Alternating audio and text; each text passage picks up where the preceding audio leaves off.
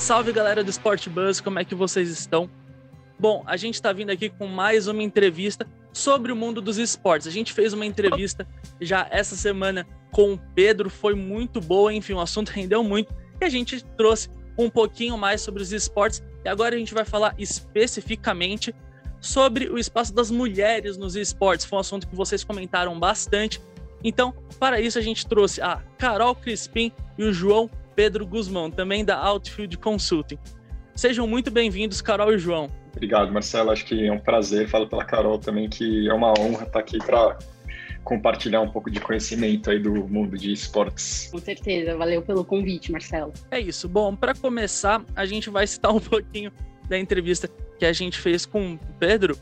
Bom, ele falou um assunto que realmente chamou bastante atenção, que foi sobre as mulheres nos games, porque são vários dados que mostram que realmente as mulheres são um público majoritário, assim, em vários consoles, tanto no celular, quanto no PC, quanto, enfim, nos consoles, né, PlayStation 4, Xbox. Por que essa maioria acaba não se refletindo nos esportes, assim, em âmbito profissional, semi-profissional? Cara, acho que é muito reflexo da sociedade como um todo que a gente vive, né? Acho que não só nos esportes, que é um cenário relativamente novo, né? Então, vai, se a gente começar que o competitivo começou, vai, em 2010, mais ou menos, já começou com um competitivo mais focado em homem, apesar de nunca haver uma restrição das mulheres jogarem, né? Então, se você pegar, por exemplo, um CBLOL ou qualquer campeonato de Counter-Strike, não tem nenhuma regra que fale que as mulheres não podem jogar nos campeonatos, né? Então acho que foi uma coisa meio intrínseca do dia a dia das pessoas de colocar homens para jogar desde o começo. Isso se reflete até agora, né? Agora deu um boom muito maior em esporte nos últimos dois anos aí, principalmente com a pandemia, e agora a gente está vendo mais alguns alguns campeonatos voltados para mulher, time começando a fazer é, time misto, né? Então, se for pegar o CBLOL, já tem organização que tem mulheres dentro da equipe, então as coisas estão começando a mudar, mas acho que isso é muito, muito cultural, não só do Brasil, mas do mundo, de os homens acabaram sempre tendo mais destaque do que as mulheres acho que em praticamente todos os sentidos aí. Exato, ainda, ainda existe muito essa cultura de que videogame é, é, sempre foi uma coisa mais masculina, né? Os, os consoles e, e, mesmo os jogos são desenvolvidos por homens, então você acaba não, não tendo essa identificação tão grande entre as mulheres. E do, dos games, a, a comunidade ainda é muito tóxica muita intimidação, ainda existe muita. deixando essas meninas um pouco mais de fora do, do, do, universo do esporte como um todo. Sim, a gente também falou um pouquinho, né, sobre, enfim, os esportes, né, quem domina, que normalmente os campeonatos são administrados pelas produtoras dos jogos, como por exemplo a Riot, a EA a Konami, por aí vai. É, falando nesse ponto, assim, através da perspectiva das produtoras dos games, o que, que elas podem fazer, o que, que elas já têm feito para realmente incentivar a participação das mulheres ou até coibir atos machistas dentro dos jogos, como a própria Carol falou, que é um ambiente bem tóxico. O que, é que elas podem fazer, o que elas já têm feito? Acho que uma coisa que elas já têm feito muito, né? É, falando do. Não tô falando do lado competitivo, tô falando do, do dia a dia que as pessoas jogam. Quando você reporta algum caso de assédio, machismo, racismo, é, as, as publishers, né, as produtoras, elas banem esse jogador, só que o jogador ele pode acabar criando uma outra conta, né? Então é, é uma coisa que é um pouco recorrente, mas acho que o principal, o primeiro passo está sendo de fato banir essas pessoas dos jogos, né? Então acho que esse é o primeiro passo. E em termos de competitivo, não é uma, acho que nunca existiu uma imposição. Eu acho que haver uma, uma imposição de ter que ter mulheres no time pode até pegar um pouco mal, assim. Então eu acho que é, ao longo do tempo, criar campeonatos só para as mulheres ou criar campeonatos mistos, eu acho que isso pode incentivar ainda mais é, as mulheres a entrarem no cenário competitivo de seja League of Legends, Counter-Strike, FIFA, Rainbow Six. Exato, nesse, nesse ponto que, que o JP fala do, dos campeonatos é, tanto os mistos, mas principalmente os, os femininos, é, eles são um, um, jeito de você fazer essas meninas verem que existem outras meninas jogando também e incentivar cada vez mais mulheres a jogar, é, ir para os campeonatos femininos e aí naturalmente essa transição vai ocorrer. É, quando quanto mais mulheres você tiver jogando é, nos, nos níveis mais altos da, das modalidades do esporte, é, mais elas vão começar a entrar nos campeonatos que são considerados de elite. É, então, é, é, muito interessante esse caminho dos campeonatos mistos e, e, femininos por causa disso. E outra coisa que a gente tem visto, não, não necessariamente vindo de, de todas as produtoras, são os programas de diversidade. Então, hoje são. A gente tem cerca de 10% dos jogos são produzidos por mulheres e a gente já começa a ver muitos muitos publishers, a EA no fim do ano passado lançou um relatório de diversidade e colocando algumas metas para incluir mais mulheres também dentro da produção dos jogos e não, e não só inserida no, no, no mundo dos pro players, né? Eu acho que essa parte é, de, de, produção, de criação de jogos, tam, também é um passo muito importante para trazer mais mulheres para dentro do, do, mundo profissional dos esportes. É, eu acho que eu acho que além disso também é ter mais mulheres comentando os campeonatos, né? Então a gente já tem nomes muito fortes hoje em dia, então as publishers e os organizadores do campeonato já estão olhando com mais carinho, não só para mulheres, mas representatividade no geral é, para trazer para o time de casters e comentaristas. Acho que isso ajuda bastante também, não só incentivar mulheres a jogarem, às vezes ela nem quer ser uma jogadora profissional, ela gosta do jogo e ela gostaria de ser uma comentarista. Acho que isso ajuda também bastante a abrir um pouco a cabeça do cenário como um cenário de esportes como um todo, de que as mulheres de fato têm, têm espaço, têm voz e tem que ter cada vez mais. Bom, a gente também está falando nessa parte assim dos esportes mistos, né? Que ainda é algo assim que não é comum, é, assim, nos esportes offline ou tradicionais. Enfim, como é que vocês veem essa quebra de barreira dos esportes, apesar de ainda ser um movimento pequeno, né? Porque a maioria dos campeonatos que a gente vê realmente são dominados por homens. Como é que vocês veem esse movimento, essa crescente dos esportes mistos, de ter campeonatos, enfim, como é que vocês enxergam isso? Eu enxergo com excelentes olhos, acho que principalmente para dentro dos esportes, né? Já existem vários estudos que comprovam que não tem nenhuma diferença cognitiva de homens e mulheres praticando esportes. Teve até um estudo que a gente, a gente deu uma lida no, no, no meio do ano passado, que as mulheres elas performaram até melhor do que os homens dentro de um jogo.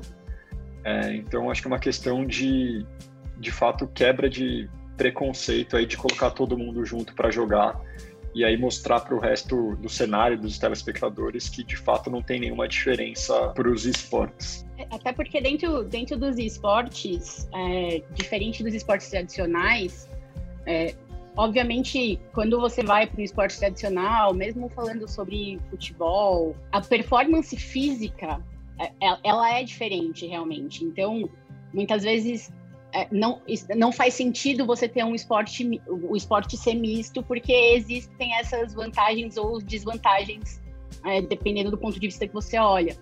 Mas dentro dos esportes, o problema é puramente sociológico e, e muito decorrente do machismo.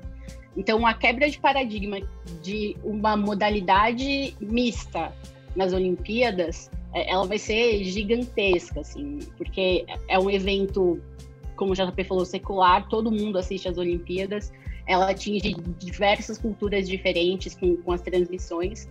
Então, seria muito relevante você ter a inclusão de, de um esporte misto dentro do ambiente olímpico. É, outro ponto que é, enfim, foi abordado também aqui pela repercussão do, da última entrevista foi a questão da representatividade das mulheres nos jogos nos jogos mais tradicionais, pode se dizer assim, como por exemplo FIFA, a NBA, a Fórmula 1. A Fórmula 1 não, não tem nenhuma pilota. Na NBA tem um jogo, só que não tem a versão da WNBA, que é o basquete feminino. E agora o FIFA é uma campanha recente que eles fizeram realmente colocar as seleções femininas, mas não os times femininos. Vocês acham que isso afeta também a escolha das mulheres por seguirem nos esportes de não se ver representada dentro dos jogos? Ou se tiver mulheres, como no caso de alguns jogos há anos atrás, ser uma versão sexualizada, pode-se dizer assim? É, eu acho que quando a gente fala dos jogos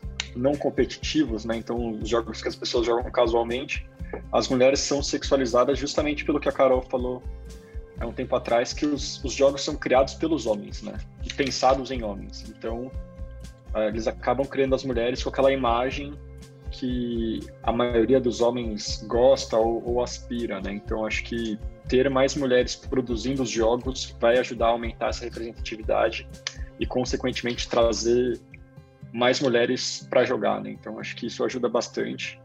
Acho que e com parte dos de FIFA, assim, eu acho, eu não não sei, eu nunca estudei a fundo para poder falar sobre esse assunto, mas eu acho que quanto mais representatividade você tiver e você juntar as duas coisas no mesmo jogo, é, é melhor. Acho que não faz sentido você ter um NBA e um WNBA, por exemplo. Querendo ou não, é o mesmo, mesmo esporte, né? Então deveria, para mim, pelo menos deveria estar tudo embedado dentro do mesmo jogo. É, eu, eu, também, eu também acredito muito nisso, assim. É, a, a, representatividade na tela é, é, extremamente importante, extremamente relevante. Você contar histórias é, não, não só é, fisicamente, é, como as mulheres são representadas fisicamente, mas também o contar de histórias das, dessas mulheres dentro dos jogos. Assim. Nesses jogos tradicionais, a, a, a hipersexualização ela está sempre presente, exatamente porque não hipersexualizadas, como The Last of Us, por exemplo, é, quando, quando ele ganha um prêmio, você tem diversas críticas sobre a personagem, sobre como a personagem é representada, porque ficou no imaginário desses jogadores a, a, aquela imagem hipersexualizada e existe um modelo da mulher dentro dos jogos. E, e, obviamente, muitas dessas mulheres não se sentem confortáveis é, com, com os modelos que estão dentro, dentro dos jogos. Com relação aos jogos esportivos, eu concordo 100% com o JP. Eu não vejo sentido em você ter um jogo de NBA ou WNBA. No FIFA não seria nem possível fazer isso, porque é, é tudo FIFA, né? Seria FIFA Men FIFA Women, não, não, não faria sentido. E de fato, é, a gente consegue ver que a inclusão dessas mulheres, das mulheres dentro dos jogos, ela realmente traz mais gente e, e faz mais gente falar sobre. Quando eles colocaram uma personagem feminina no The Journey, no FIFA, a repercussão foi super positiva. É, ano passado, a FIFA lançou um pack é, das seleções femininas para o FIFA 19 FIFA 19/20, né, que estava saindo no, no, antes da, da Copa de, de 2019 da FIFA.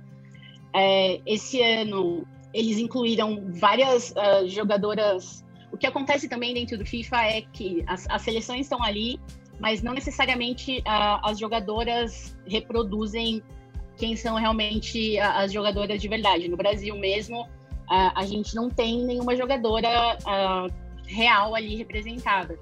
Quando você olha o, os rankings das jogadoras, você tem Sam Kerr, você tem a Harder, a Rapino, mas você não tem a Marta, por exemplo. Falando agora da parte, enfim, da mídia, da transmissão. É um movimento recente os canais esportivos transmitirem os esportes. A ESPN algo recente, Sport TV também, questão de dois ou três anos. E com essa questão do esporte feminino, porque a gente vê ainda muito essa segregação.